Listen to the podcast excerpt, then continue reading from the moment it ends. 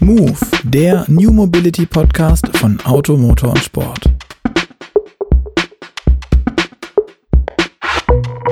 Hallo und herzlich willkommen zu Move, dem New Mobility Podcast von Auto, Motor und Sport. Mein Name ist Luca Leicht und an meiner Seite ist Gerd Stegmeier, Online-Redakteur der Redaktion Auto, Motor und Sport. Vielen Dank, Luca. Auch von mir ein herzliches Willkommen. Vor allem an unseren heutigen Gast, Professor Dr. Stefan Rammler. Ja, danke. Herr Rammler, Sie sind Gründungsdirektor des Instituts für Transportation Design, ITD, und Professor für Transportation Design and Social Sciences an der Hochschule der Bildenden Künste in Braunschweig. Sie sind außerdem Autor der Streitschrift Volk ohne Wagen und seit kurzem wissenschaftlicher Direktor am Institut für Zukunftsforschung und Technologiebewertung. Herr Rammler, also ganz ohne Wikipedia, was machen Sie denn eigentlich mit eigenen Worten? Können Sie das mal beschreiben? Ja, ich brauche ein bisschen dafür, aber ich kann das gut beschreiben.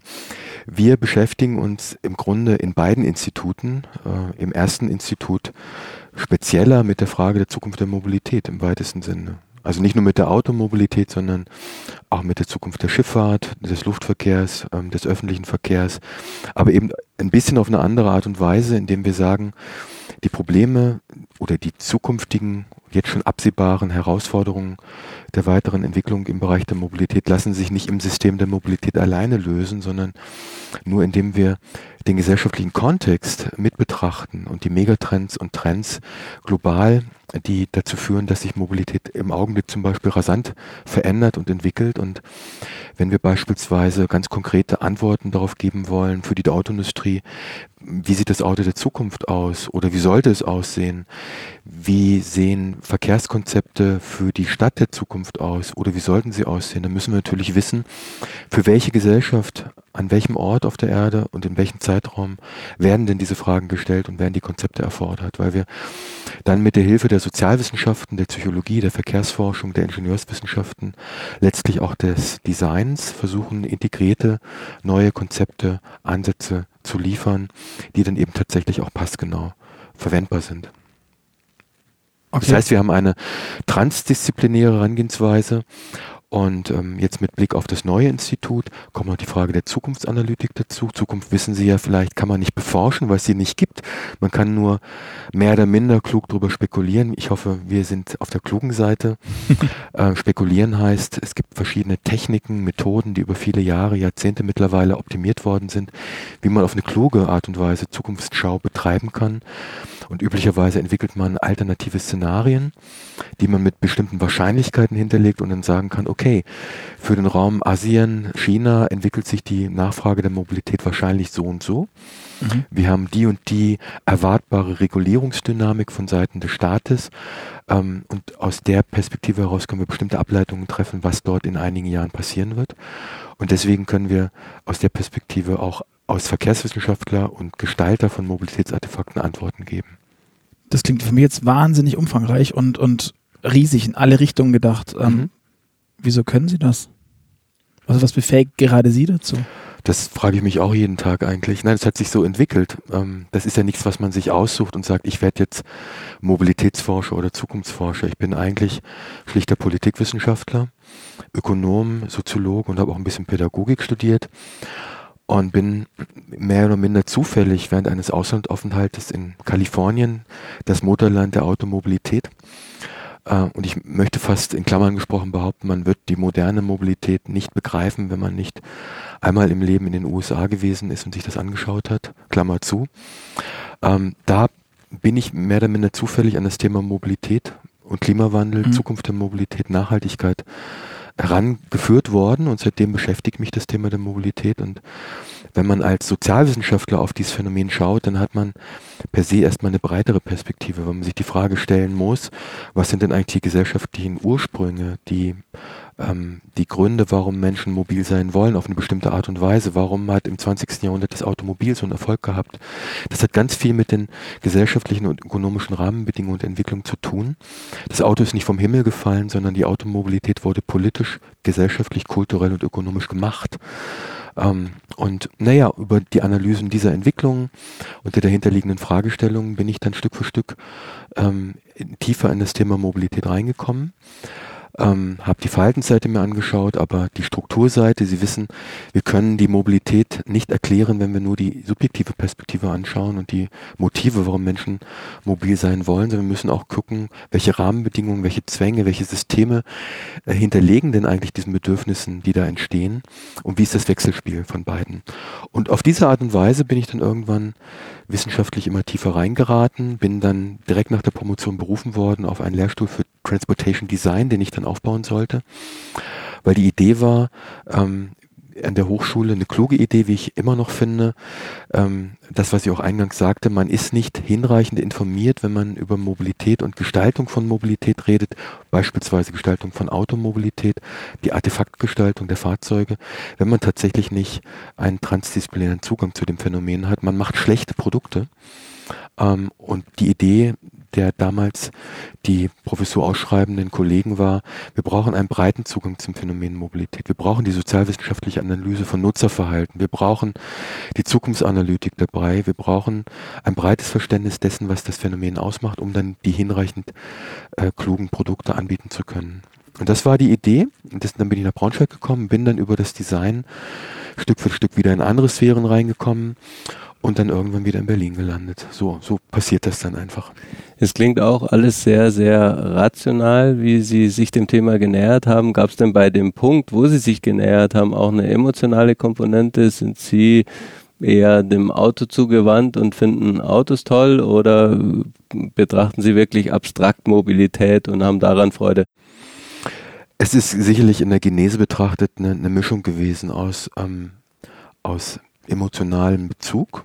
Jetzt aber nicht durchaus im positiven Sinne, sondern ich, ich habe ein Verhältnis zum Auto. Ich bin auf dem Land groß geworden. Ich bin äh, die klassische automobile Sozialisation durchlaufen. Ähm, ich habe auch mit dem eigentlichen Artefakt kann ich viel anfangen. Ich finde Autos ästhetisch und symbolisch betrachtet durchaus sehr, sehr interessant, nicht nur als analytische Gegenstände, sondern auch als Nutzobjekte.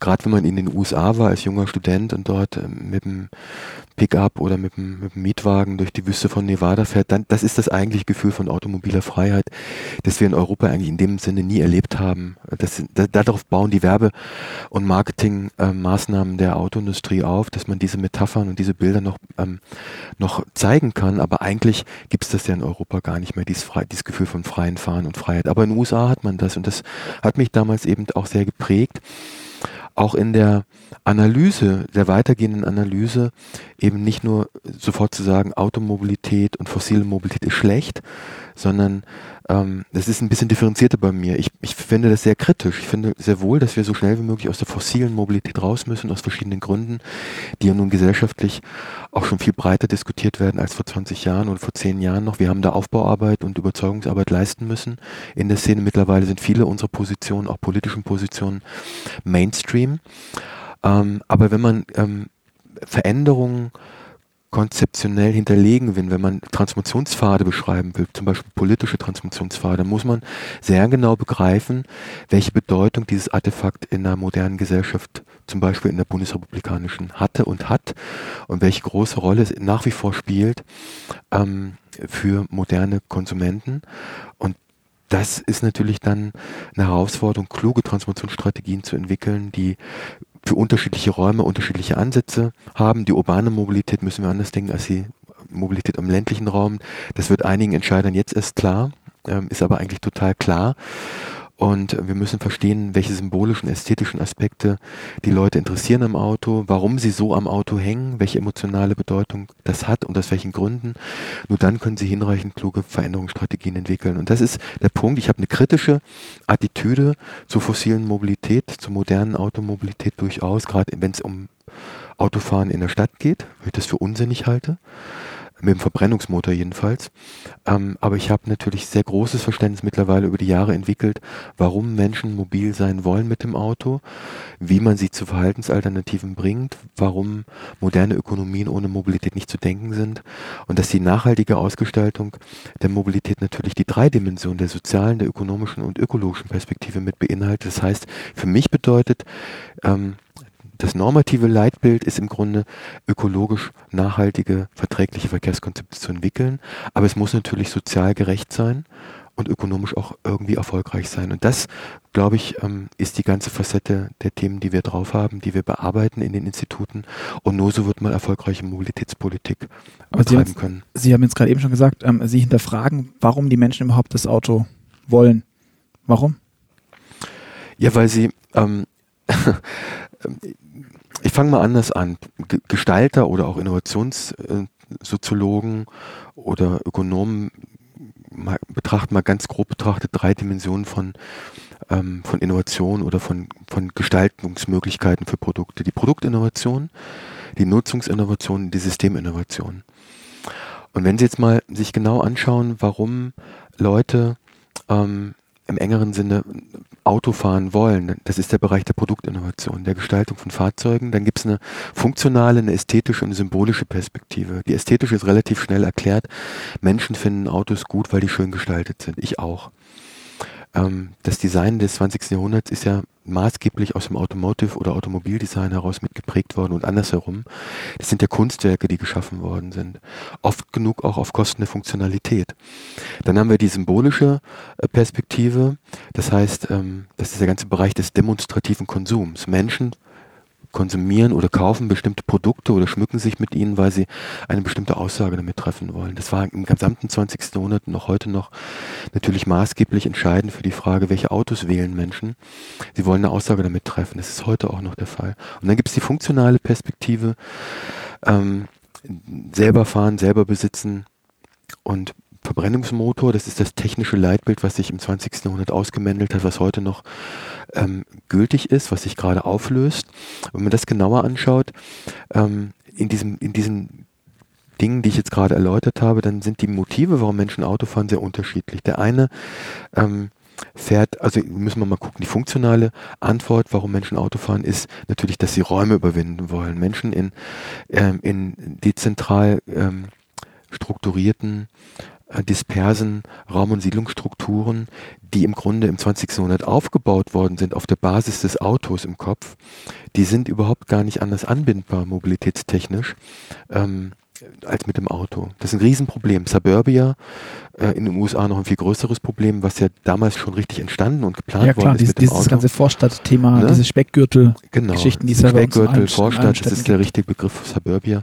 Die Menschen leben dort und sie sind eigentlich mehr oder minder nur mobil zu halten dort mit dem Auto. Dann haben sie schon ein ganz klares Motiv. Auch Menschen, die womöglich nicht unbedingt Auto fahren wollen würden, die die ästhetischen oder symbolischen Aspekte, weil sie pragmatisch denkende Menschen sind, ähm, den, die, die denen total egal sind, die sind womöglich gezwungen und haben die Notwendigkeit, in suburbanen Raum- Siedlungsstrukturen Auto zu fahren, weil sie einen höheren Wert haben, nämlich im Eigenheim leben.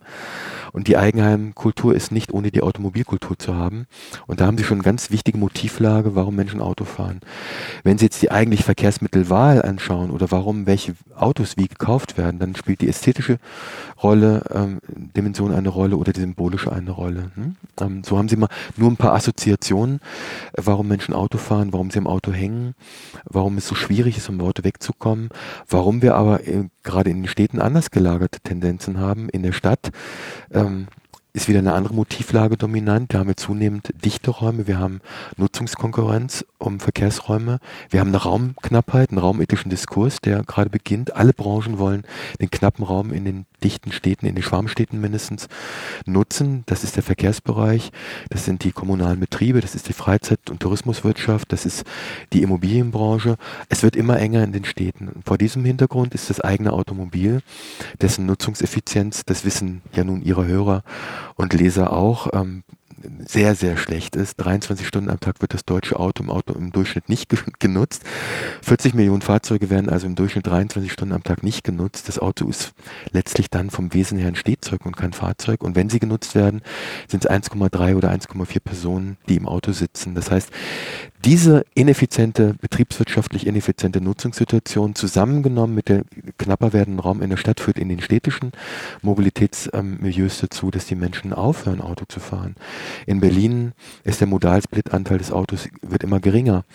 Ähm, junge Leute in Berlin machen gar keinen Führerschein mehr. Meine Tochter hat den Führerschein sehr spät gemacht und ist seitdem auch kaum noch Auto gefahren. Die weiß gar nicht mehr, wie Autofahren geht, weil, weil in bestimmten urbanen Milieus die jungen Leute ähm, zu, dem, zu der Erkenntnis kommen, betriebswirtschaftlich ineffizient, ich muss Parkraum suchen, muss Parkraum bezahlen, ich habe dieses Asset am Bein, ich nutze es kaum, es ist teuer, dann nutze ich doch lieber Carsharing oder Ride-Hailing oder Car2Go oder Movil oder was auch immer, die, die neuen Mobilitätsdienste auf automobiler Basis. Also wir haben plötzlich eine Verlagerung der Motivlage vor dem Hintergrund der sich verändernden räumlichen, soziologischen und urbanen Kontext. Und dann haben Sie nochmal eine Antwort auf die, Ihre Eingangsfrage, was wir denn eigentlich machen und wie wir es machen. Diese Entwicklung können Sie nur gut beschreiben, wenn wenn Sie eben die soziologischen Milieus beschreiben, wenn Sie die Raum- und Siedlungsstrukturelle Entwicklung sich anschauen, also all, all die anderen Kontextentwicklungen, die dann dazu führen, dass sich Motivverlagerungen bei der Verkehrsmittelwahl im Automobilbereich dann ergeben. Für mich klingt es aber jetzt gerade so, als würden ohnehin ähm, sich diese, also die Gesellschaft ohnehin schon bewegen. Ihre Tochter sagten, sie hat zwar einen Führerschein, aber nutzt diese Funktion oder diese Möglichkeit gar nicht aus, weil sie wahrscheinlich Bahn fährt oder sonst irgendwas. Sie wird ja vermutlich nicht mal Car2Go fahren oder ähm, DriveNow oder andere Carsharing-Dinge äh, äh, nutzen, sonst würde den Führerschein wieder irgendwie in, in ja, äh, würde in Benutzung sein, genau. ja, würde der an Relevanz gewinnen. Mhm. Ähm, warum muss man dann, warum muss eine Politik dann überhaupt was machen, wenn sich der Markt scheinbar ja doch selbst regelt, zumindest bei der Jugend? Ich habe das als Beispiel genannt für, für also als Antwort auf Ihre Frage, ähm, warum Menschen so oder so mobil sind, warum sie ein Auto wählen oder nicht wählen. Jetzt müssen Sie das hinterlegen mit quantifizierten, äh, quantif mit einer Quantifizierung. Diese Märkte sind Initialmärkte, sind Pioniermärkte, sind kleine Märkte. Und wenn Sie das gesamte Verkehrsaufkommen anschauen, dann sind natürlich die Transformationsmöglichkeiten in urbanen Märkten mit dem, mit den geringen Distanzen, die da gefahren werden, ungleich ähm, ähm, irrelevant äh, im Vergleich zu den ländlichen Verkehren, wo die großen CO2-Mengen entstehen beispielsweise. Also wenn wir jetzt, um eine Antwort zu geben, konkret auf Ihre Frage, das verkehrspolitische Ziel haben oder es auch mit die Verkehrspolitik beeinflussende Ziel, oder es sollte eigentlich eins sein, ist ja leider nicht so, seitdem Herr Scheuer Verkehrsminister ist und davor auch schon gar nicht, dass die Klimapolitik auch einzahlt auf die Verkehrspolitik. Wir haben das Ziel ausgesprochen äh, CO2-Emissionen in der Bundesrepublik zu minimieren. Die Mobilität ist der Bereich, wo es massiv wächst. Also wenn man die Anforderungen an die Gestaltung der Mobilitätssysteme an, an herantragen würde, auch für den Klimawandel mit ähm, relevant zu sein, dann müsste man eben gucken, wo sind die großen Margen, wo entsteht viel CO2. Und dann sieht man eben, dass es in den ländlichen Regionen passiert äh, und dass die Leute dort im Auto sitzen und dass die Transformierbarkeit dieser Märkte sehr viel schwieriger ist in den urbanen Märkten.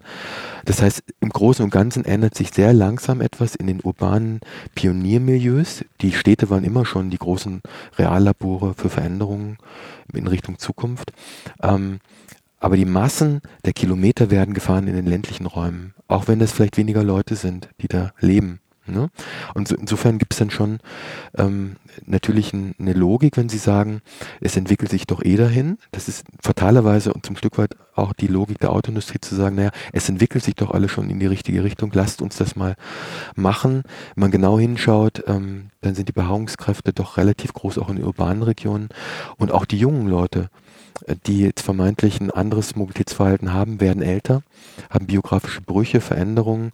Und wir wissen sehr genau aus der Verkehrsverhaltensforschung, dass mit biografischen Veränderungen die Leute dann irgendwann auch wieder einsteigen ins Automobil, wenn die Rahmenbedingungen nicht verändert worden sind. Ne?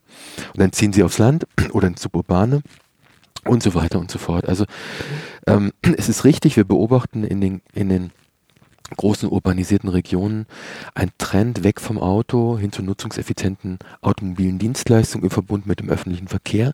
Das ist auch ein richtig gutes ähm, paradigmatisches Leitbild für Veränderungen. Gerade in Asien wird man die Ballungsräume gar nicht anders funktionsfähig halten können, weil die Dichte noch viel größer ist als in europäischen Städten. Äh, und deswegen macht China und machen asiatische politische Kader natürlich auch andere Politik, weil sie wissen, in, in, in, in China kriegt man auf absehbare Zeit mit unserem automobilisierungspolitischen Modell keinen Menschen mehr um die Ecke gefahren.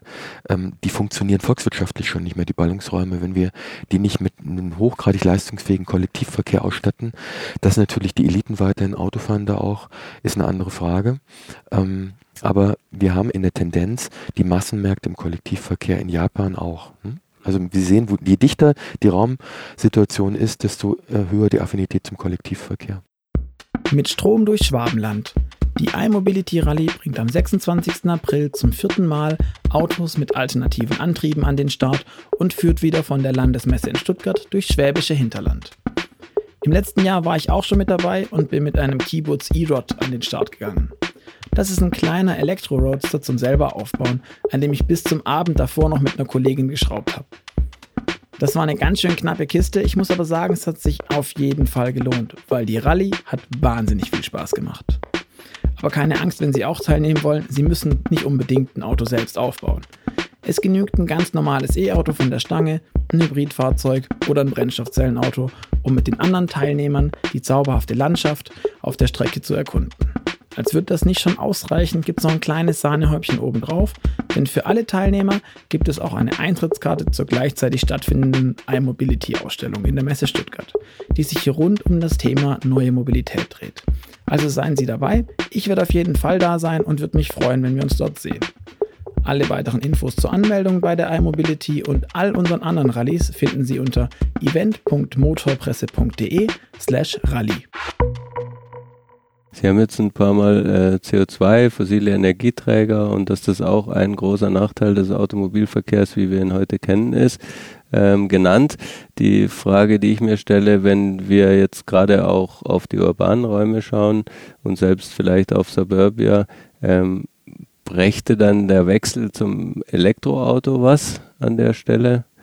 Und wie viel, wenn man sich jetzt mal so die momentane Rechnung anschaut, was ein Elektroauto an CO2 wirklich ausstößt?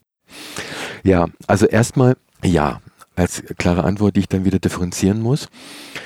Ähm, ich habe nicht umsonst seit 2008, schon viel früher, arbeiten wir in den Instituten am Thema Elektromobilität. Wenn ich Elektromobilität sage, meine ich Elektromobilität und nicht Elektroauto. Ähm, und ich meine Elektromobilität als Systeminnovation über alle Verkehrsträger. Und ich will das jetzt erläutern. Was wir gerade diskutieren, ist im Grunde ein Relaunch, der sagt, wir lassen funktional alles so, wie es ist, selber steuern, selber besitzen und tauschen den Motor aus. Ähm, und dann hätten wir damit eine Verkehrswende geschaffen. Das ist totaler Unsinn. Solange die Fahrzeuge mit dem jetzigen Energiemix betrieben werden, ist das nicht besonders ökologisch. Das heißt, die Energie, die Verkehrswende in Richtung Elektromobilität ist automatisch notwendigerweise in der Voraussetzung gekoppelt an die Energiewende. Ist ein Teil der Energiewende. Nur wenn wir 100 Prozent oder maximale Summen an regenerativen Strom in die Mobilität bringen, haben wir die Chance, die CO2-Emissionen in dem Bereich zu minimieren. Das ist die Kaskade über die, über die Treibstoffe zu gehen. Ähm, wenn wir jetzt 40 Millionen verbrennungsmotorische Fahrzeuge durch 40 Millionen elektromotorische ersetzen mit dem jetzigen Nutzungsmodell, die dann auch noch digitalisieren, vernetzen, automatisieren, ähm, on-board äh, mit Computern ausstatten und so, was ja alles jetzt schon stattfindet, dann haben wir womöglich, ist meine These, obwohl die Daten eben noch relativ rudimentär sind, wir erst anfangen da zu forschen, einen richtig großen ökologischen Rucksack des einzelnen Fahrzeugs. Das heißt, das Elektroauto ist womöglich ähm, in den Emissionen ähm, in den sozusagen in einem bestimmten Zeitraum, in einer bestimmten Region betraten Emissionen besser als der verbrennungsmotorische, wenn ich jetzt regenerative Energien reinpacke und so weiter, aber äh, vom, ähm, vom Cradle to Cradle oder von der Wiege bis zur Bahre ähm, ist es eben in der Gesamtbetrachtung des ökologischen Rucksackes ähm, wohl möglich viel schlechter aufgestellt. Und das muss man mit im Blick bekommen. Ähm, deswegen ist für mich die, die Wende zur Elektromobilität in den Städten automatisch intellektuell verkoppelt notwendigerweise mit der Nutzungseffizienzsteigerung, mit der neuen Mobilität, mit dem Carsharing, mit dem Ride-Hailing, mit der ersten und letzten Meile, mit, dem, mit der Lieferlogistik, mit den flottenbetriebenen Fahrzeug, äh, Elektrofahrzeugen in den Städten, das heißt Lieferflotten, ähm, mit den Taxiflotten, ähm, mit den Zubringerverkehren im kommunalen ähm, öffentlichen Verkehr, also äh, erste und letzte Meile. Das können dann zum Beispiel Ride-Hailing-Angebote sein, wie die Moja das anbietet, wie Jugo das anbietet. Es können auch private Konsumenten sein, die einzelne Fahrzeuge haben und andere mitnehmen. Da ist ja das letzte Wort noch lange nicht gesprochen, was die neue Mobilität angeht. Und wenn ich das verknüpfe mit der Elektromobilität, dann habe ich eben ähm, die Möglichkeit, die nutzungseffizienten Flotten einzuwenden gut zu managen. Wir haben ja auch sozusagen Akzeptanzproblem immer noch. Die Leute haben vielleicht auch ein Stück weit Angst, äh, mit der Technik der neuen umzugehen. Deswegen wollen sie nicht gleich ein Auto kaufen. Aber wenn wir nutzungseffiziente Flotten betreiben, ähm, wo das Managen der Technologie, das Auftanken und so weiter von Flottenbetreibern betrieben wird und die Leute die Fahrzeuge nur noch you use für bestimmte Strecken mieten oder buchen oder abgeholt werden oder transportiert werden damit, dann ist das auch ein Elektroauto wird aber ganz anders betrieben, nämlich in einem anderen Nutzungsmodus. Und wir hätten damit gerade in urbanen Regionen sofort lokale Emissionsminderungen. Das ist, das ist mein Modell, meine Idee.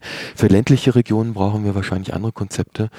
Da wäre sowas wie Elektroauto mit Range Extender, also eine, eine große Batterie, ein Elektromotor, der effizienter werden wir keine Motoren mehr schaffen ähm, im Rahmen dessen, was die Physik uns vorgibt. Also ist der Elektromotor einfach auch der beste Antrieb. Die Frage ist, welche Speichertechnologie haben wir an Bord? Ja. Und bei einem Range Extender wäre es ein kleiner, kontinuierlich laufender Verbrennungsmotor, der in dem Augenblick, wo die Batterie leer ist, als Zweitakter äh, angeworfen wird und dann als Zweitakter oder als Viertakter oder was auch immer, jedenfalls als nicht mit einem Getriebe gekoppeltes ähm, ähm, verbrennungsmotorisches Ding ähm, genutzt wird um, für den Vortrieb des Fahrzeugs, sondern nur um den Strom zu produzieren mit der Lichtmaschine. Und dann haben Sie den Strom, den Sie dann als Range Extender nutzen können, um nochmal 200 oder 300 Kilometer weiterzufahren. Ich halte das für eine kluge Variante, weil wir auch damit in Emissionsminderungsbereiche bis zu 90 Prozent kommen, was den CO2-Emissionen angeht. ähm, wir können Gas als Übergangstechnologie nehmen und wir müssen wahrscheinlich auch für ähm, ländliche Regionen ähm, in anderen Teilen der Welt sowieso und auch für den ähm, logistischen Bereich, aber auch für den Lkw-Verkehr gucken, ob wir in Richtung Brennstoffzelle gehen. Also Wasserstoff ist in meinen Augen auch zu, zu subsumieren zu dem großen Bereich Elektromobilität. Ich unterscheide dann nicht, ähm, was die Speicherform angeht. Elektromobilität ist für mich, Elektroantrieb ist im Antrieb drin ob es nun ein Auto ist, ob es nun die Bahn ist, die auch noch nicht voll elektrifiziert ist, ob es die Binnenschifffahrt ist, ob es die Pedelecs sind, die Fahrräder, ob es der öffentliche Verkehr ist, äh, die Busse, ganz wichtige Sache, die Busse zu elektrifizieren äh, oder eben das, das Auto. Äh, und ob dann nun eine batterieelektrische Variante drin ist, die halte ich für urbane Regionen für den schnellsten Weg, um schnell zu lokalen Emissionsminderungen zu kommen. Aber es kann sein, dass wir irgendwann einen Schritt weiter gehen und dann über Brennstoffzelle, über Wasserstoffproduktion ähm, die, die, die Distanzen dann in ländlichen Bereichen abfahren. Also eine Überlagerung unterschiedlicher Geschwindigkeiten, unterschiedlicher Anforderungen. Die Innovationspolitik ist in dem Bereich hochgradig komplex. Aber ähm, für die Städte haben Sie gesagt, ähm, kommt die große CO2-Einsparung eigentlich daher, dass sie die Nutzungseffizienz erhöhen. Dadurch brauchen Sie eigentlich nicht weniger Kilometer, die zurückgelegt werden, sondern eigentlich nur weniger Fahrzeuge. Und Sie haben, pro Kopf weniger, Sie haben pro Kopf weniger Kilometer. Also wenn Sie ein Fahrzeug mit fünf Personen vollpacken oder vieren, also Sie rechnen ja die Fahrzeugkilometer. Mhm. Und das ist dann auch noch Elektroauto. Dann haben Sie irgendwo auch CO2-Emissionen von der Wiege bis zur Bahre, aber die sind dann verteilen sich oder geviertelt auf, auf, und, und vor, wenn, wenn sie im Idealfall vier Fahrzeuge damit subsumieren, ne, oder substituieren, wenn die Leute alle vor einzeln gefahren sind, dann haben sie natürlich eine, eine enorme ähm, Verringerung der CO2-Emissionen. Aber in den Städten geht es eher um das Thema lokale Emissionen. Mhm.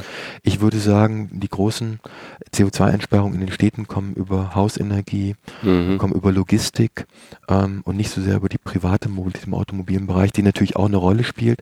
Aber äh, letztlich ist die Verlagerung zum öffentlichen Verkehr, nicht zum äh, gescherten Fahrzeug. Das ist nur in meinen Augen nur sinnvoll für die erste und letzte Meile auch in urbanen Regionen muss der, der kollektive Verkehr leistungsfähiger werden, besser vernetzt, äh, spontaner nutzbar ähm, und auch ein Stück weit privater und individueller. Glauben Sie, das leisten die aktuellen Anbieter? Also die aktuellen Anbieter öffentlicher Nahverkehr sind Bahnen, jetzt sind wir in München, ähm, die Verkehrsbetriebe etc. pp.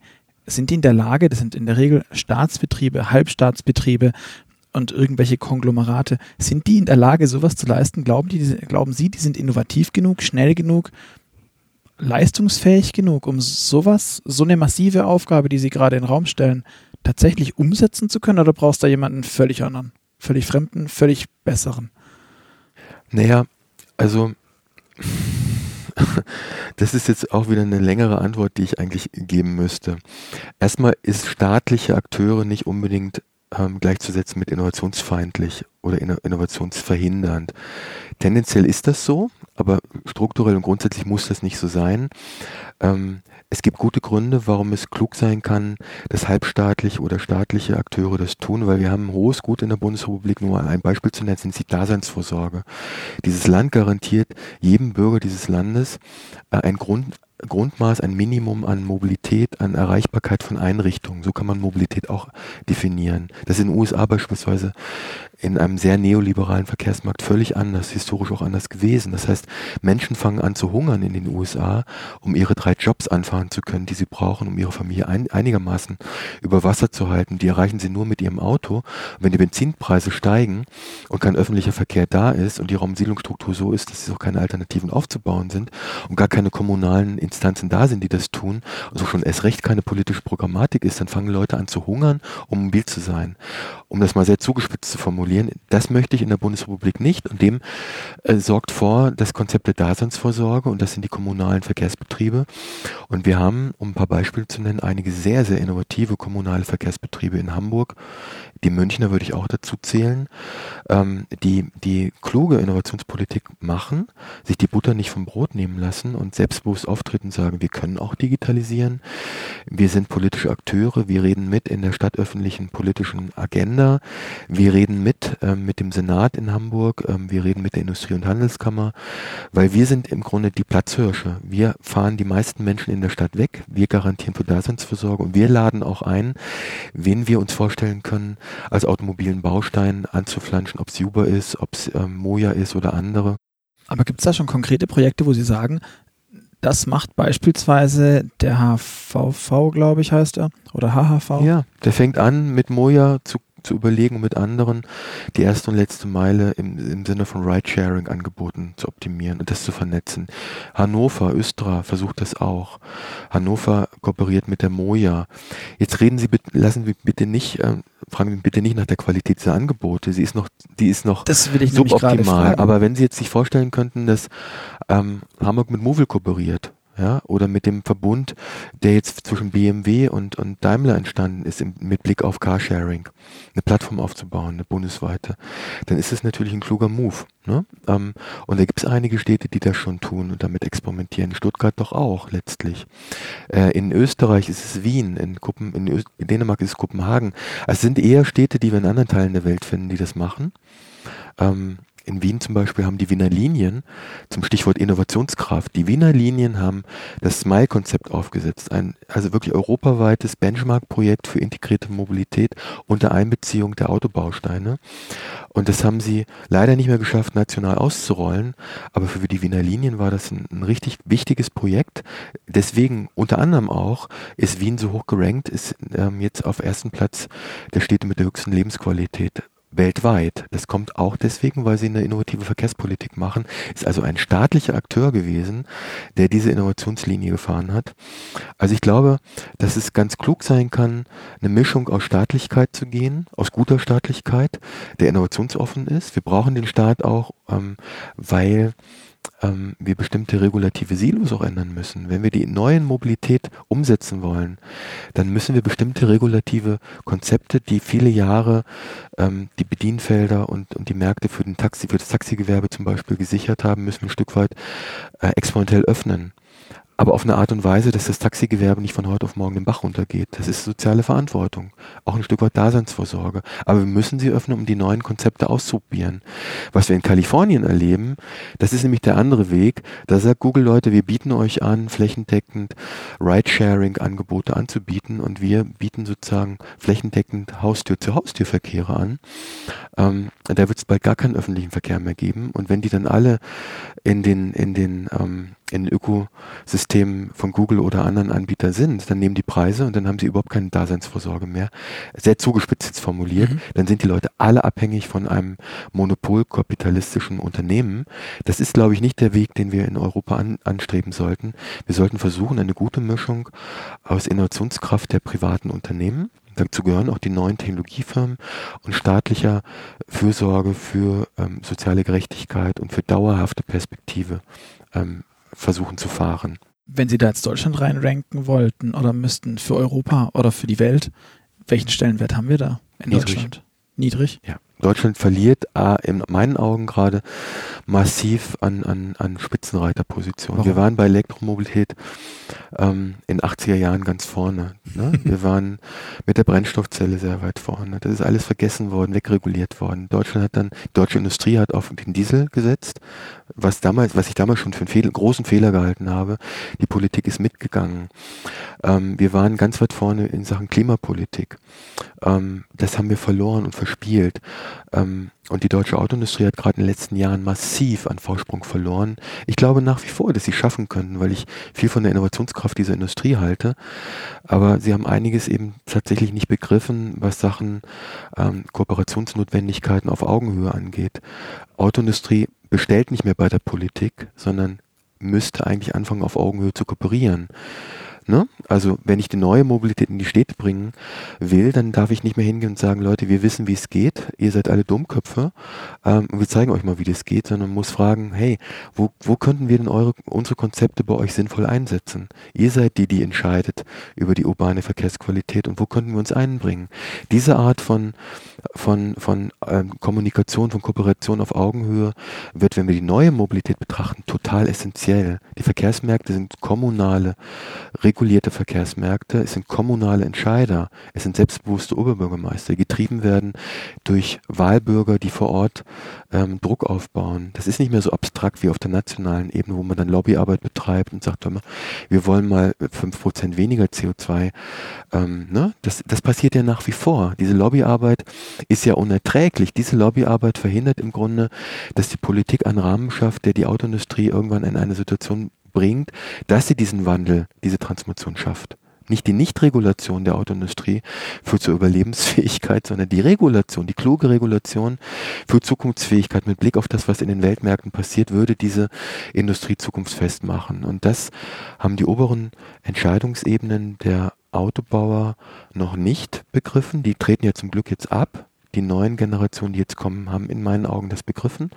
Auch die zweite und dritte Führungsebene hat das begriffen. Ich unterrichte ja seit fast 15 Jahren in der Auto-Universität von Volkswagen. Ich sehe sehr, sehr kluge, sehr junge Manager danach wachsen, die einen ganz anderen Mindset haben und habe da große Hoffnungen drauf, dass die anders mit der Politik umgehen, anders auch Politik betreiben und sehen, dass die Mobilitätswende im Grunde nicht bestellt werden kann durch die Politik bei der Autoindustrie und dann nach der Maßgabe der Interessen der Autoindustrie umgesetzt wird, sondern dass es eine konzertierte Aktion aller gesellschaftlichen Akteure ist. Das heißt, Politik, Unternehmen, aber auch die Zivilgesellschaften müssen an einem Strang ziehen. Da darf man es eben auch nicht vermeiden. Das, das kann ich auch nicht vermeiden zu sagen, dass der Konsument ein ziemlich bigottes Wesen ist. Er ist eben nicht, nicht nur der Gegenstand der, der Verhandlungen zwischen Politik und Industrie und muss dann das nehmen, was ihnen angeboten wird, sondern er gestaltet natürlich über sein Nachfrageverhalten auch massiv die Märkte mit. Ähm, und ich glaube, es gäbe viel Spielraum jetzt, schon heute, für den privaten Konsumenten nachhaltigere Automobilität zu betreiben. Wenn wir über Elektromobilität reden, ist es ein anderer Schnack.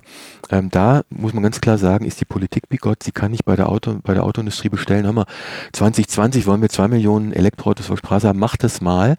Aber der Industrie überlassen, wie sie Konsumenten in diese Fahrzeuge bringen, wenn die Konsumenten nicht die Voraussetzungen dafür haben, diesen Technologiesprung zu machen, weil sie die Infrastruktur nicht vorfinden. Da, daran wird deutlich, wie komplex die Gemengelage ist, wie Politik, Unternehmen, Verbraucherseite miteinander vernetzt sind und über 100 Jahre im Grunde gemeinsam diese automobile Kultur auch aufgebaut haben. Ja. Ne? Aber wenn, wenn, wenn man jetzt auf die Unternehmen blickt, ne, die haben ja eigentlich das Ziel grundsätzlich betriebswirtschaftlich, sie sollen Gewinn machen ähm, und versuchen das, indem sie Produkte verkaufen. Ähm, grundsätzlich ist das System nicht darauf ausgelegt, dass die Autoindustrie ähm, versucht sich an einem Mobilitätskonzept äh, gesamtgesellschaftlich ähm, zu orientieren, ähm, sondern die versuchen ja eigentlich ihre Produkte zu verkaufen. Ne? Das ist ja. jetzt die Rolle, die sie in dem Spiel auch haben. Also wie kommen die da raus, ohne dass das System ihnen eigentlich sagt, ähm, sie müssen was anderes tun? Also mal, mal rein marktwirtschaftlich betrachtet haben Sie recht. Ähm, der Konsument sagt, was er haben will. Und die Industrie liefert. Es ist aber nicht so, ähm, das wissen wir auch, alle drei hier, die wir dieses Interview führen, dass die Industrie nicht alles tut, um die Konsumenten in, ein, in eine bestimmte Richtung zu bringen. Große, starke, leistungsfähige, nicht nachhaltige Fahrzeuge. Das tut sie. Und die Industrie tut natürlich weiterhin das, was sie immer äh, sagt, was sie nicht tut. Sie betreibt Lobbyarbeit auf Brüsseler Ebene und auf nationaler Ebene. Und zwar massiv für den alten Weg. Und jetzt sind wir in einer Situation, ähm, wo man sagen muss, dass das, was Sie gerade sagten, was hier grundsätzlich Gültigkeit hat in einer Marktwirtschaft, in bestimmten historischen Situationen keine Gültigkeit mehr hat, weil es große, normativ formulierte, ähm, mit einer gewissen Dringlichkeit hinterlegte gesamtgesellschaftliche Veränderungsfragen gibt, wie das Thema Klimawandel, wie das Thema äh, ähm, Klimapolitik, Weltfrieden, ne, Migration, das hängt ja alles miteinander. Es gibt bestimmte ethische Fragen, äh, für die diese Gesellschaft sich an anderer Stelle entschieden hat, so nach den Verlautbaren, nach den Wahlentscheidungen auch. Man möchte nachhaltig sein, man möchte beitragen auch. Ähm, und wenn man weiß, dass dazu noch, neben dieser ökologischen Argumentation, eine volkswirtschaftliche Argumentation sehr gültig ist im Augenblick. Das heißt, dass die Autoindustrie mit der jetzt so verfassten Nachfragestruktur den Wandel, den sie eigentlich bräuchte, um auf den globalen Märkten erfolgreich zu sein, nicht schaffen kann, dann hat doch Politik mehr als eine Aufforderung und notwendig und Legitimation tatsächlich zu steuern auf eine Art und Weise, dass die Industrie diese Veränderung schafft. Und es sind zwei Wege. Entweder ich reguliere ähm, über den Markt der Nachfrage, also ich schaffe über Push and Pull Angebotsalternativen, indem ich Infrastrukturen ausbaue, Ladeinfrastrukturen ausbaue, indem ich Kaufprämien ausspreche, indem ich steuerliche äh, regulative Gesetzgebung verändere für Elektromobilität, um den Konsumenten, wie Norwegen das macht und England und andere, äh, ein attraktives Angebot zu machen, den Möglichkeitsraum für, für Elektromobilität zu erweitern und gleichzeitig wird dann, wenn die Angebote da sind, regulativ der Möglichkeitsraum für verbrennungsmotorische Automobilität verringert. Das ist der innovationspolitische kluge Pfad in die Zukunft. Das heißt, Sie sind ein Fan von der E-Auto-Prämie? Ich bin, nein, das ist jetzt wieder so oh, undifferenziert zwischengefragt, genau, zu vereinfacht, wenn ich mal so frech sein darf. Die E-Auto-Prämie macht erst dann Sinn, wenn die Kostendegression äh, gegriffen hat. Also wenn wir insgesamt beim Thema Elektroauto in einem ähm, Durchschnittspreis sind für Elektroautos, die sehr viel niedriger sind als jetzt. Wenn ich bei 35, 40.000 Einstiegspreis anfange, dann, dann ist denjenigen, die diese Autos sich kaufen können, 5.000 Euro Kaufprämie, scheißegal, mal deutsch gesagt, die, das ist eine Mitnahmeprämie. Ne? Re relevant wird es erst, äh, wenn wir in die Massenmärkte gehen und wenn auch der Normalverbraucher sich ein Elektroauto leisten sollen können soll. Dann brauchen wir Kostendegression. Ähm, da gibt es verschiedene Konzepte, beschaffungspolitische, innovationspolitische Konzepte, wo man sagen kann, wir beschaffen staatlicherseits über die großen staatlichen Flotten über viele Jahre viele Elektroautos, dann können die, kann die Autoindustrie in Kostendegression gehen, weil sie hohe Produkt, äh, Produktzahlen macht und wenn sie wissen, hohe Produktzahlen gehen in die Kostendegression am, am Nutzermarkt dann und dann kostet das Auto vielleicht nur noch 20.000 und dann ist eine Kaufprämie von 5000 Euro für einen Normalbürger echt ein Impuls. Das ist, das ist die, die Elastizität der Preise. Die ist immer unterschiedlich, je nachdem, ähm, wie, wie ich das mir genau anschaue, ähm, wie, de, wie der Durchschnittspreis des Autos ist. Und deswegen kann man nicht sagen, Kaufprämie ist dumm oder nicht dumm, sondern ich muss fragen, unter welchen Bedingungen ist sie sinnvoll. In Norwegen ist man weiter und in Norwegen hat man die Infrastrukturen geschaffen. Das heißt, ich habe den funktionalen Möglichkeitsraum, Elektroauto zu nutzen. In Norwegen hat man die fiskalpolitische Besteuerung verändert. Ähm, die, die Einstiegspreise sind auch mittlerweile niedriger. Und wenn ich dann mit einer Kaufprämie in den Markt gehe, dann kann ich echt was verändern. Das heißt, aber nochmal zurück. Kaufprämie ist nicht gut. Das heißt aber, unsere Kaufprämie ist quasi in Deutschland. Die halte ich für nutzlos, sinnvoll. ehrlich gesagt. Okay. Das ist Symbolpolitik. Äh, ich war jetzt gerade, wo war ich geblieben? Ähm, bevor Sie dazwischen gefragt haben. Es ging eigentlich ums Geschäftsmodell der Autoindustrie. Genau. Also das ist genau der richtige Punkt. Ähm, Autoindustrie, wenn wir in einer solchen historischen Situation sind, dass die Autoindustrie durch aufgrund der Entwicklung in China und anderswo in der Welt ihre Fründe und ihre Assets zu verlieren droht, weil sie nicht hinreichend agil zu reagieren in der Lage ist, dann ist es doch die Aufgabe der Politik ein Stück weit, dieser Industrie unter die Arme zu greifen, durch, durch Veränderung von regulativen äh, Regimen ein Stück weit sie in eine Richtung zu bringen, wo es ihr schwerfällt, mithilfe der, der Nachfragestruktur hinzugehen, indem ich die Nachfragestruktur verändere, aber auch gleichzeitig technologiepolitisch das nennt sich Technology Forcing über CO2-Standards, ähm, die ich dann wirklich erzwinge in Brüssel, ein Stück weit das absichere, was sich marktseitig entwickelt. Das sind zwei Wege, angebotsseitig, nachfrageseitig.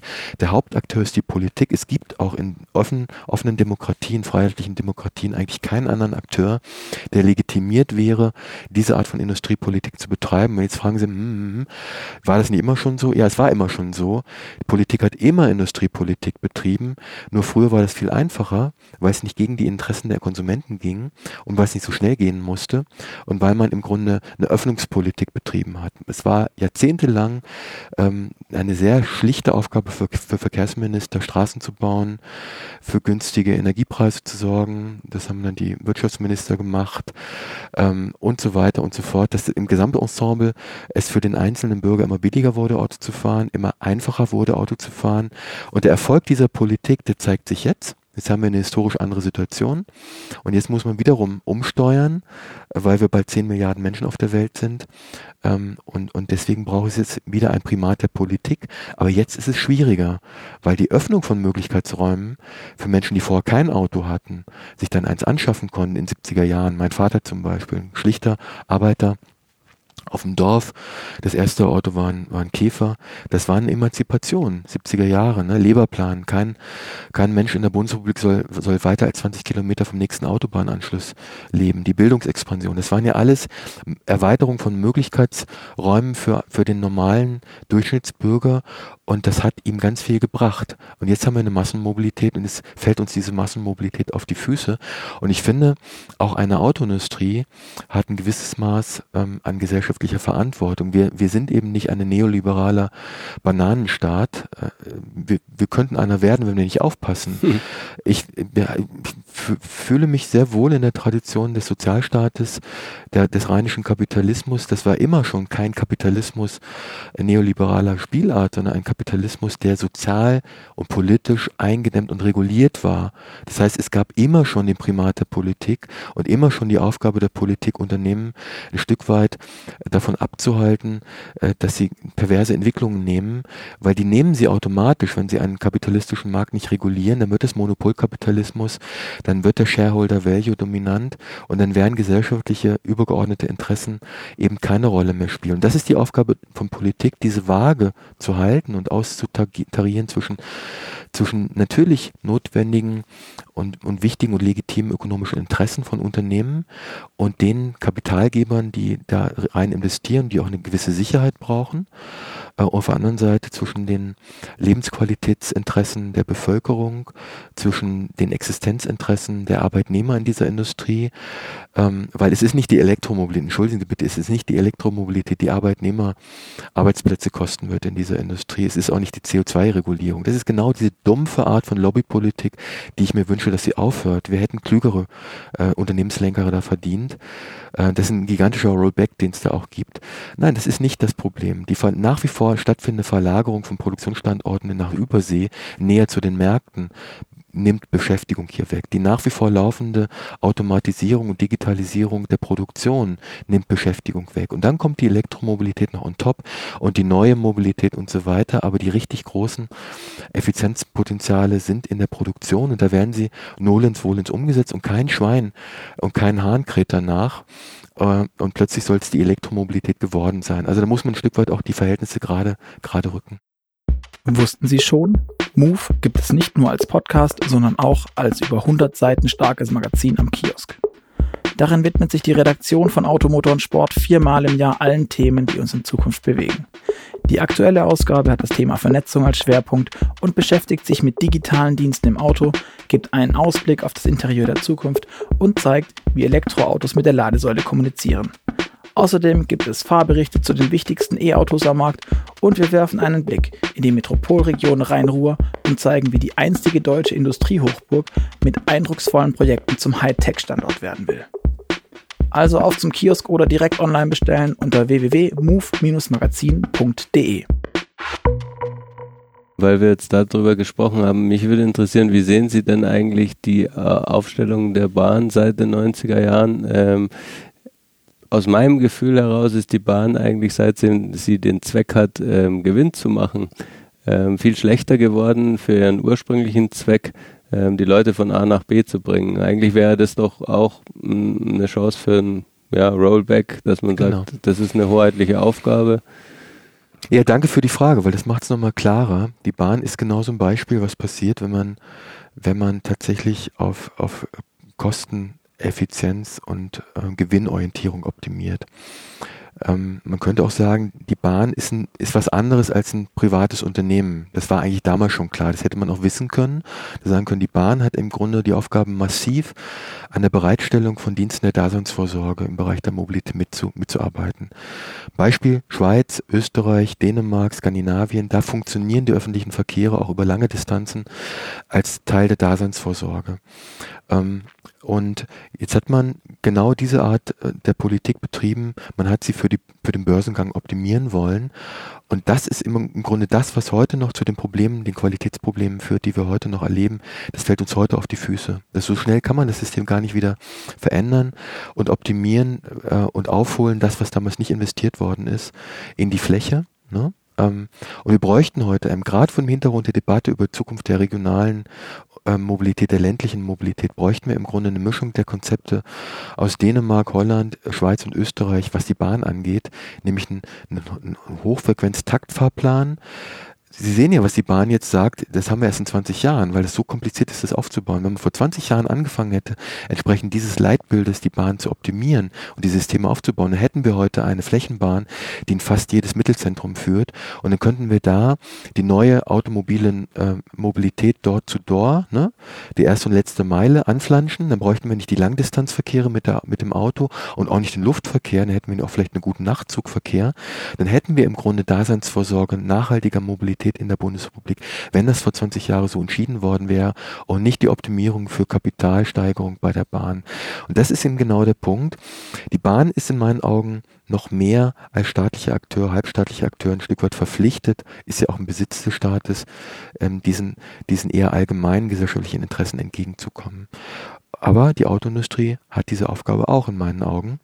Ähm, und, und deswegen ist das ein schönes Beispiel, was Sie gerade nannten. Da, da ist diese rein marktwirtschaftliche ähm, Kapitaloptimierungsschiene voll in die Hose gegangen, was die Bahn angeht. Und das möchte ich eben in der Autoindustrie in dem Maße eben nicht so laufen lassen. Wenn Sie jetzt die Bahn technologisch betrachten, was ist denn aus Ihrer Sicht der größere Vorteil, dass sie weitestgehend elektrifiziert ist oder dass es ein Kollektivverkehrsmittel ist? Ähm, wo ist die große Effizienzvorteil gegenüber dem Auto?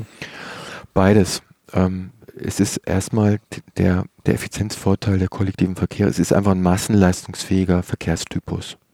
Das ist einfach nicht von der Hand zu weisen. Es wird auch die Bahn und auch die öffentlichen Verkehre, nehmen wir mal den Kollektivverkehr, ähm, als anderer Begriff, weil öffentlich heißt ja staatlich. Wir haben ja zunehmend auch Kollektivverkehre, die in privater Hand sind. Das muss man auch mitsehen. Auch der Verkehrsmarkt da, der Bahnverkehr wird ein Stück weit dereguliert. Wir haben alternative Anbieter. Also der Kollektivverkehr heißt in Großgefäßen mit vielen Menschen sehr effizient unterwegs sein. Das ist der Lastenesel der Mobilität auch in Zukunft alle Tendenzen überall in der Welt gehen dahin, dass wir sehr viel mehr Menschen haben, die in kurzer Zeit äh, in großen Mengen irgendwohin gefahren werden wollen. Das schaffen die individualisierten Verkehrssysteme auf Basis des Autos rein sachlogisch, funktional betrachtet schon nicht mehr. Mhm. Und nachhaltig ist schon gar nicht. Und jetzt haben wir die Bahn, hätten wir als Verkehrsanbieter, äh, als, als sozusagen als Rückgrat, ne? ähm, bis in die Städte rein. Und dann können wir die, die automobilen, nutzungseffizienten äh, Dienstleistungen, Carsharing, Ridehailing, äh, Door-to-Door-Angebote und so weiter könnten wir da anflanschen. Das, das ist mein Modell einer zukunftsfähigen Mobilität. Und jetzt kommt die Elektrifizierung noch dazu. Die Bahn ist ja in weiten Teilen elektrifiziert. Ähm, zu 60 oder 70 Prozent. Natürlich sind das noch 30 Prozent, die fehlen, die man noch elektrifizieren könnte im Konzert mit, mit dem, was ich vorhin sagte, äh, ähm, Mobilitätswende als Teil der Energiewende, im Rahmen von digitalisierten Vernetzung und Smart Grid Konzepten könnte man heute schon viel weiter sein, auch was die Elektrifizierung der Bahnverkehre angeht. Aber technologisch sehen, sehen Sie jetzt nicht in der Schiene noch einen großen Vorteil, oder? Das ja, natürlich, natürlich. Das ist ja die große Debatte über die Automatisierung des Schienenverkehrs. Wir können die Züge sehr viel dichter fahren lassen ähm, auch bei hohen Geschwindigkeiten äh, mit einer guten Automatisierungstechnologie und guten Train Control System. Ähm, es gibt ja dieses European Train Control System, was auf der neuen Strecke, die jetzt so schnell zwischen Berlin und München mhm. fährt, ähm, angewendet wird, zum Teil auch, was ja auch erst die Schwierigkeiten mit sich brachte. Ähm, wenn das flächendeckend ausgerollt wird, das bedeut, würde bedeuten, eben die Infrastrukturen auch digital zu ertüchtigen, dann könnte man automatisieren.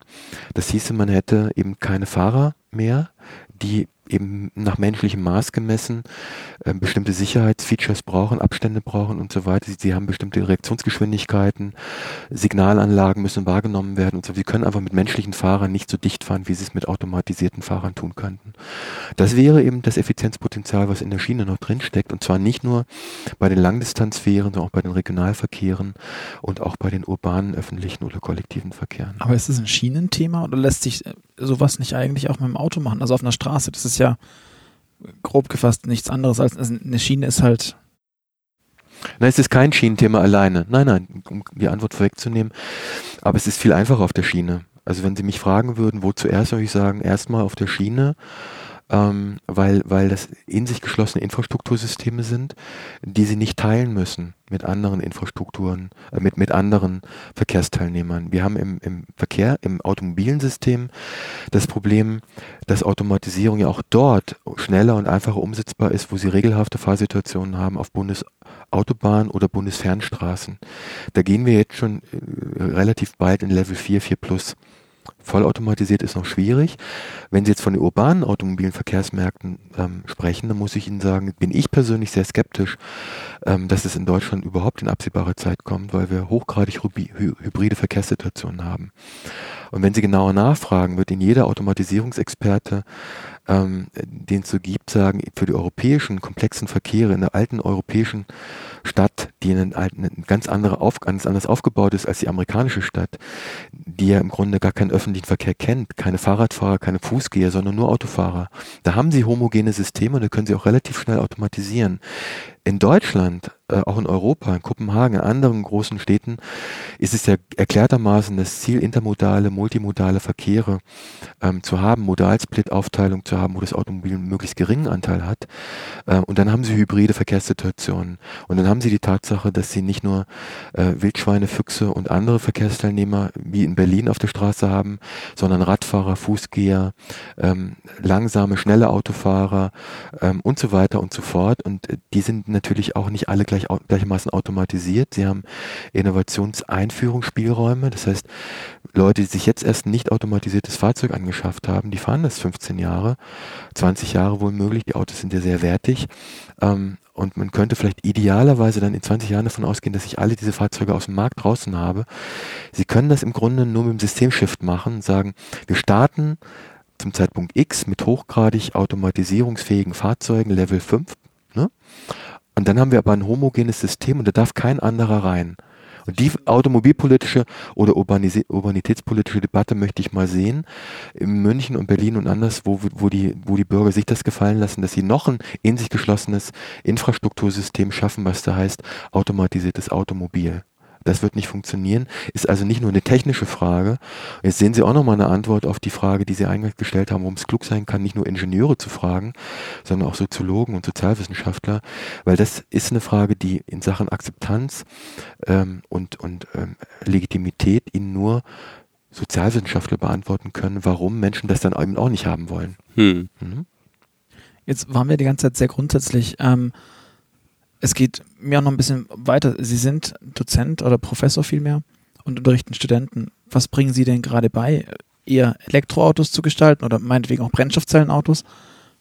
Oder ist es eher sowas wie ein People Mover, damit Sie vielleicht jetzt heute eher einen Job haben, wenn Sie Elektroautos zeichnen können? Oder halt dann in 20 Jahren einen Job haben, wenn dann vielleicht München, Berlin oder was auch immer mhm. abgeriegelt wird und dann nur noch diese homogenen Systeme rumfahren? Naja, vor 15 Jahren, ich bin seit, seit 15, fast 17, ja, 2002, ne? Äh, 16 Jahren mhm. Professor an der Hochschule, ging es um das, was Sie eingangs sagten. Also wir haben Produktgestaltung unterrichtet. Immer mit diesem Bild der nachhaltigen Orientierung, wie könnten People Mover aussehen, wie könnten kluge intermodale Verkehrssysteme aussehen? Wie könnten gut vernetzte Radsysteme aussehen? Wie könnten Infrastrukturen aussehen? Wie können gut formatierte Schnittstellen aussehen im öffentlichen Verkehr? Das ist ja nicht nur betriebswirtschaftliche Schnittstelle, sondern auch eine baulich-architektonische. Ne? Wie muss das gestaltet sein? Aber eben auch unterrichtet, wie, wie Elektroautos aussehen könnten. Wir, haben, wir waren die Ersten, die damals zur Elektromobilität im Institut geforscht haben, 2007 schon. 2006, bevor dieser große Hype kam, sind wir noch verlacht worden. Ich hatte damals schon ein kleines Elektroauto mir angeschafft. Und wir haben die ersten Studenten in, dem, in der Hinsicht ausgebildet. Die sind alle dann sofort bei den Autobauern untergekommen, in den Designabteilungen, als die dann in den, in den Loop ging, zu sagen, jetzt müssen wir doch Elektroautos bauen. Ähm, und später hat sich das dann geändert. Heute unterrichte ich Studenten eigentlich ähm, nur noch so, dass ich sagen würde, bestimmte technische Kompetenzen oder ähm, bestimmte Fragen, das können Sie sich alles selber drauf schaffen. Die, die Informationsdichte ist in diesen letzten 15 Jahren über die sozialen Medien, über Internet, über andere, über, über, über die Verfügbarkeit auch von, von hoch, ähm, hochqualitativen Informationen im Netz unentgeltlich so hoch geworden, dass die Recherchen und das Wissenspotenzial die Studenten, wenn sie gut sind, sich selber aneignen können. Mir geht es eher darum, kritisches Orientierungswissen, Bewertungswissen, Reflexionswissen zu vermitteln. Also beizubringen, wie Denken geht. Das ist ein, Grunde Bewertung. Ne? Also das, was wir heute hier ähm, mit, mit im Rahmen dieses Gesprächs ein Stück weit gemacht haben. Ein Frage-Antwort-Spiel über bestimmte Dinge, reden, nachdenken. Das ist im Grunde so, wie ich unterrichte, ähm, den, den, den, den Studierenden ähm, Bilder bei, beibringen, wie sie denken können, wie sie arbeiten können, aber auch normative Bilder, wie ich mir das vorstellen könnte, in der Zukunft nahezubringen, um mit ihnen kritisch zu diskutieren. Es wird keine Gehirnwäsche betrieben. Wir haben kritische Diskussionen. Ähm, aber es geht mir darum, dass die Leute nicht fragen, Herr Rammler, wie soll ich es machen und wie sieht's aus und was raten Sie mir und wie ist richtig und wie ist falsch. Da sind wir im 21. Jahrhundert einfach darüber hinaus über diese Fragestellung. Die Frage richtig oder falsch ist unheimlich schwierig zu beantworten. Ähm, nee, die Frage ist, wie gehe ich gut an ein Thema ran? Wie komme ich zu den besten Ergebnissen? Wie bewerte ich Ergebnisse, die andere geschafft haben? Und wie schaffe ich es, ein eigener Denker zu werden, der nicht abhängig ist von dem, was mir andere Leute einreden, sondern der ein kritisches Bewusstsein hat? Ich glaube, das ist die Aufgabe von Hochschuldozenten in modernen Zeiten. In anderen Fachdisziplinen ist es vielleicht ein bisschen anders. Da muss man noch Mathe beibringen und Physik und Mechanik und, und ähnliche Dinge, was ja auch schön ist und Spaß macht. Ähm, aber in meinem Bericht ist es eher kritisches Reflexionspotenzial zu vermitteln. Aber wenn ich Ihnen jetzt die Frage stelle, was ihr, was in Ihren Augen das Verkehrsmittel der Zukunft ist, was in vielleicht 20 Jahren der Bringer ist, was wäre das, wenn Sie das jetzt aus jetziger Sicht aus na, die Antwort vor dem Hintergrund dessen, was wir diskutiert haben, ist die Antwort, so muss ich mal frech sagen, falsch gestellt. Äh, weil die, die kann man so nicht stellen, die Frage. Die Frage ist so falsch gestellt, nicht die Antwort.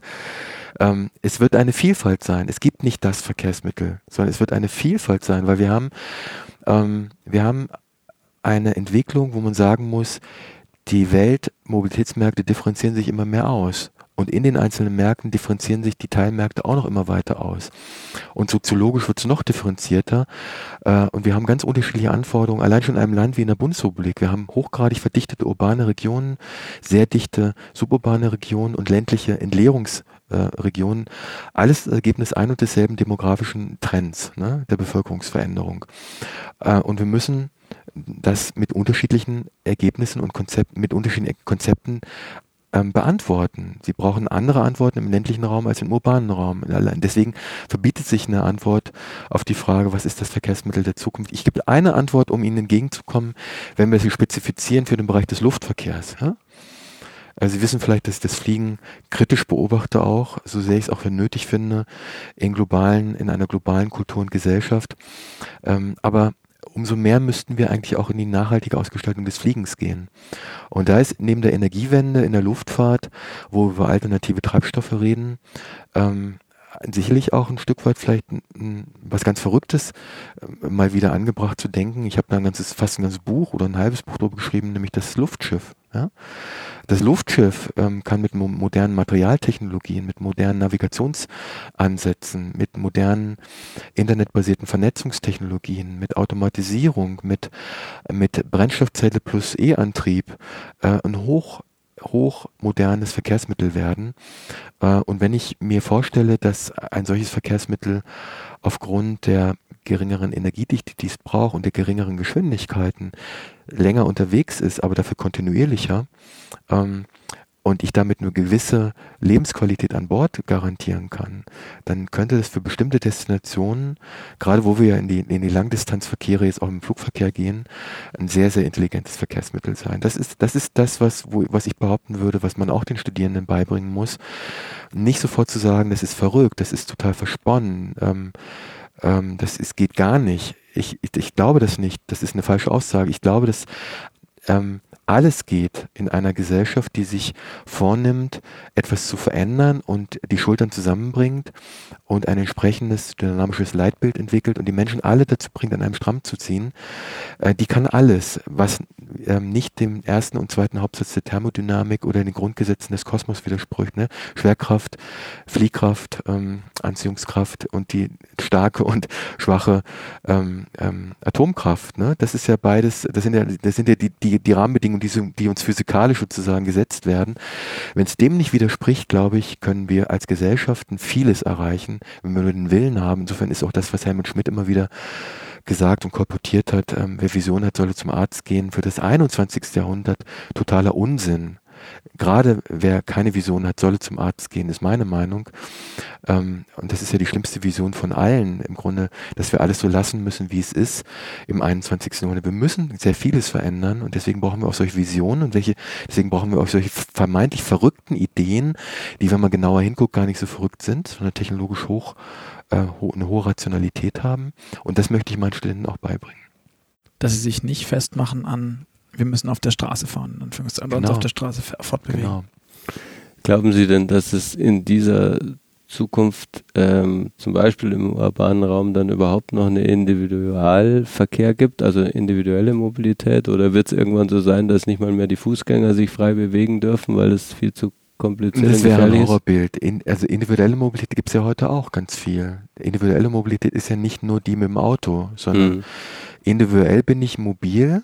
Wenn ich, wenn ich mal aus, auf, den, auf den Nutzer, also wissenschaftlich analytisch auf den Nutzer gucke, dann bin ich mit, mein, mit meinem Mobilitätsweg, den ich heute hatte, ähm, mit dem Fahrrad zur S-Bahn, mit dem S-Bahn zum Hauptbahnhof, mit dem Hauptbahnhof nach München, dann noch ein Stück mit dem Taxi, bin ich hochgradig individuell unterwegs ähm, ich als Person entscheide, kombiniere, wähle aus und nutze die Verkehrsmittel. Ich bin im Grunde individuell mobil. Ähm, und das ist eigentlich mein Leitbild. Also ein hohes Maß an individueller Mobilität ohne Automobil zu ermöglichen, aber unter Einbeziehung nutzungseffizienter automobiler Dienstleistungen. Das ist immer ganz wichtig zu sagen. Mein Buch Volk ohne Wagen heißt ja auch nicht gar keine Autos mehr. Das ist ja nicht das Ziel. Das Ziel ist, äh, die Artefakte auf vier Rädern auf eine kluge Art und Weise da einzusetzen, wo sie sinnvoll eingesetzt sind. Und ich hatte ja beschrieben vorhin, dass äh, die Art von Automobilität, die wir seit fast 100 Jahren hier betreiben, weder betriebs- noch volkswirtschaftlich in irgendeiner Weise klug ist. Und jetzt kommen wir in Zeiten, wo neue Knappheiten entstehen. Jetzt sollten wir endlich mal klug werden. Auch wenn wir Routinen, Gewohnheiten, äh, Emotionen äh, entwickelt haben, die um dieses Gerät herum verbunden sind, die es uns sehr schwer machen, darauf zu verzichten. Was ist denn aktuell Ihr liebstes Verkehrsmittel von denen, die es gibt, abgesehen von den Luftschiffen? Mein, mein ist eigentlich, dass ähm, neben meinem eigenen Elektroauto ähm, am liebsten mein Fahrrad. Ne? Fahrradfahren finde ich großartig. Und aufs Fliegen könnten Sie wahrscheinlich am ehesten verzichten, wenn ich das richtig verstanden habe. Bin privat seit zehn Jahren nicht geflogen, dienstlich ein oder zweimal. Das lässt sich nicht immer durchhalten. Es ist auch keine moralische Bewertung. Also wenn ich das sage, heißt das nicht, dass ich von anderen erwarte, dass sie das anders tun. Ich habe privat meine Meinung zu einigen, aber das, ähm, das muss man dann auch privat mit den Leuten aushandeln, ausagieren. Ich würde mich jetzt nie hinstellen und sagen, ihr dürft alle nicht mehr fliegen. Aber es gibt gute Argumente zu überlegen, ob das wirklich dreimal im Jahr nach Mallorca gehen muss.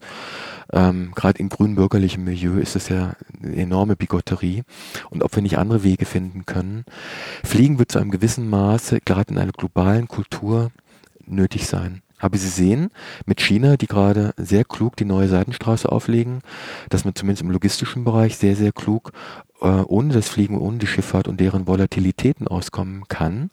Das halte ich für ein brillantes Projekt. Ja? Ähm, das wäre eigentlich ein Projekt gewesen, was Europa starten sollte, wo Europa von vornherein viel größere Assets haben sollte.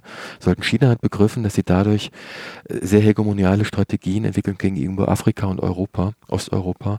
Deswegen machen sie es. Aber es ist eben verkehrstechnisch auch ein sehr kluges Projekt. Ne? Ähm, und deswegen, also Fahrrad wäre ein Verkehrsmittel, was ich sehr toll finde. Ich finde People Mover gut, Segways, Hoverboards, alles, was mich individuell auf eine kluge Art und Weise im Nahdistanzbereich mobil hält. Ich nenne das Mikromobilität. Ähm, und sonst ist es für mich die vernetzte Mobilität. Ne? Da, wo es angemessen ist, den jeweiligen Angeboten vor Ort und meinen jeweiligen Bedürfnissen. So müsste, ich, müsste die Frage gestellt sein. Wenn Sie mich fragen mit Blick auf Langdistanzverkehre, dann fände ich den Nachtzug super. Ne? Mhm. Den gibt's nur leider nicht mehr. Ähm, wenn Sie mich fragen würden, bei interkontinentalen Verkehren fände ich das Schiff super. Nur es gibt ja kaum noch Angebote, die bezahlbar sind, mit dem Schiff irgendwo hinzufahren und so weiter. Also Sie müssen es immer einbinden, ähm, wo in Bezug auf was ich was wie gut finde. Zwei Fragen zum Fahrrad. Ähm, haben Sie ein E-Bike oder wie, wie stehen Sie zu E-Bikes? Ich finde E-Bikes super, weil sie eine demografische und geografische Ausweitung des Nutzerspektrums mit sich bringen. Demografisch, weil ältere Menschen auch Radfahren können, das sehen wir ja auch. Wir haben einige große Begleitstudien im Institut für Transportation Design vor einigen Jahren gemacht, wo das ganz klar wurde. Ähm, es ist relativ schnell förderbar dieses Verkehrsmittel durch Infrastrukturen, die sehr kostengünstig sind, durch sichere Abstellmöglichkeiten, ähm, durch sogenannte Fahrradautobahnen, wo sie mit den Fahrrädern auch mit einer höheren Geschwindigkeit unterwegs sein können. Ähm, und eben ältere Zielgruppen nutzen es gerne, ähm, sind also damit auch viel länger im Beweglichkeitsbereich, ne, werden, werden, sind, sind agiler, halten sich agil, ist auch gesundheitspolitisch ein, ein richtig großes Thema, das Fahrrad. Ähm, und wir haben geografisch die Ausweitung in Regionen, wo es entweder weil es flach ist und windig ist oder gebirgig wie in Stuttgart eben auch Sinn macht, plötzlich wieder Rad zu fahren. Mhm. Und plötzlich gewinnt es eine Aufwertung durch diesen schlichten Elektromotor und ist plötzlich ein wirklich hinreichendes, ähm, zum Teil wirklich hinreichend, nicht nur notwendiges, sondern hinreichendes Glied in logistischen Ketten bis im logistischen Bereich rein. Es gibt Analysen, die sagen, wir können, wenn wir das gut machen, bis zu 30 Prozent des innerlogistischen Gütertransportaufkommens mit ähm, elektrisch, elektrisch elektrifizierten Fahrradkonzepten, ähm, Fahrraddrohnen mhm. und ähnliches ab, abwickeln. Haben Sie ähm, mit Ihren Studenten vielleicht ähm, was entwickelt, was den Wetterschutz beim Fahrrad ähm, gut behandelt? Nee, haben wir nie gemacht. Ähm, da bin ich auch relativ krude, muss ich sagen. Ähm, also ich habe ein Beispiel, das nennt sich Kopenhagen. Und es zeigt einfach, wie, wie, wie Gewöhnung, Sozialisation und, und Routine und Gewohnheiten eine Rolle spielen. Ähm, 60 Prozent ähm, der täglichen Verkehre, gerade im Ausbildungs- und äh, morgendlichen Berufsverkehrs, sind äh, in, in, Kopenhagen in Spitzenzeiten mit dem Fahrrad abgedeckt. Mhm. 60 Prozent im morgendlichen Berufs- und Ausbildungsverkehr deckt das Fahrrad ab. Und zwar ganzjährig im Durchschnitt. Natürlich haben sie Spitzen im Sommer, wo das Wetter gut ist und wenn es im Winter schlecht ist und regnet ja viel dort. Aber sie sehen eigentlich rund ums Jahr Menschen mit dem, mit, mit, mit, mit Wetterschutz oder ohne Radfahren. Das ist dort kein Problem ja, das bisschen Regen. Das ist in meinen Augen ein Stück weit eine Gewöhnungssache. Ähm, und wenn Sie äh, das Fahrrad kombinieren mit dem öffentlichen Verkehr, wenn sie nutzungseffiziente Fahrradflotten haben, wo sie das Fahrrad nicht mehr für alle Strecken nehmen, ja. sondern nur noch für den Weg zur S-Bahn, wo sie kurze Strecken haben, dann in die S-Bahn einsteigen, am Endpunkt aussteigen, sich wieder ein Rad leihen, dann haben sie auch kürzere Strecken. Ne? Äh, und, und wenn es nur die, die, die sechs Sommermonate sind, die wir jetzt hatten, sechs Monate ohne Regen in Berlin, furztrocken. Ja, es ist wirklich kein Tropfen Regen gefallen.